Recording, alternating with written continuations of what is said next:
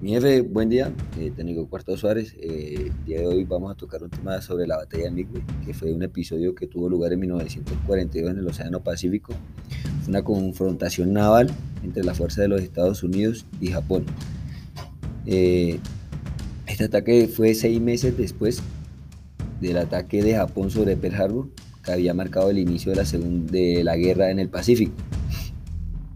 Esto tuvo resultado una victoria muy decisiva para los norteamericanos que pasaría a la historia como el enfrentamiento naval más importante de la Segunda Guerra Mundial, donde la Fuerza Naval Imperial de, Japón sufrió una gran pérdida, sobre todo en su flota naval, que en ese entonces eh, Japón era la que más poseía poder en cuanto a portaaviones y cruceros para su flota. Esto fue con la intención de frustrar la tentativa de que Japón ocupara el antolón de Midway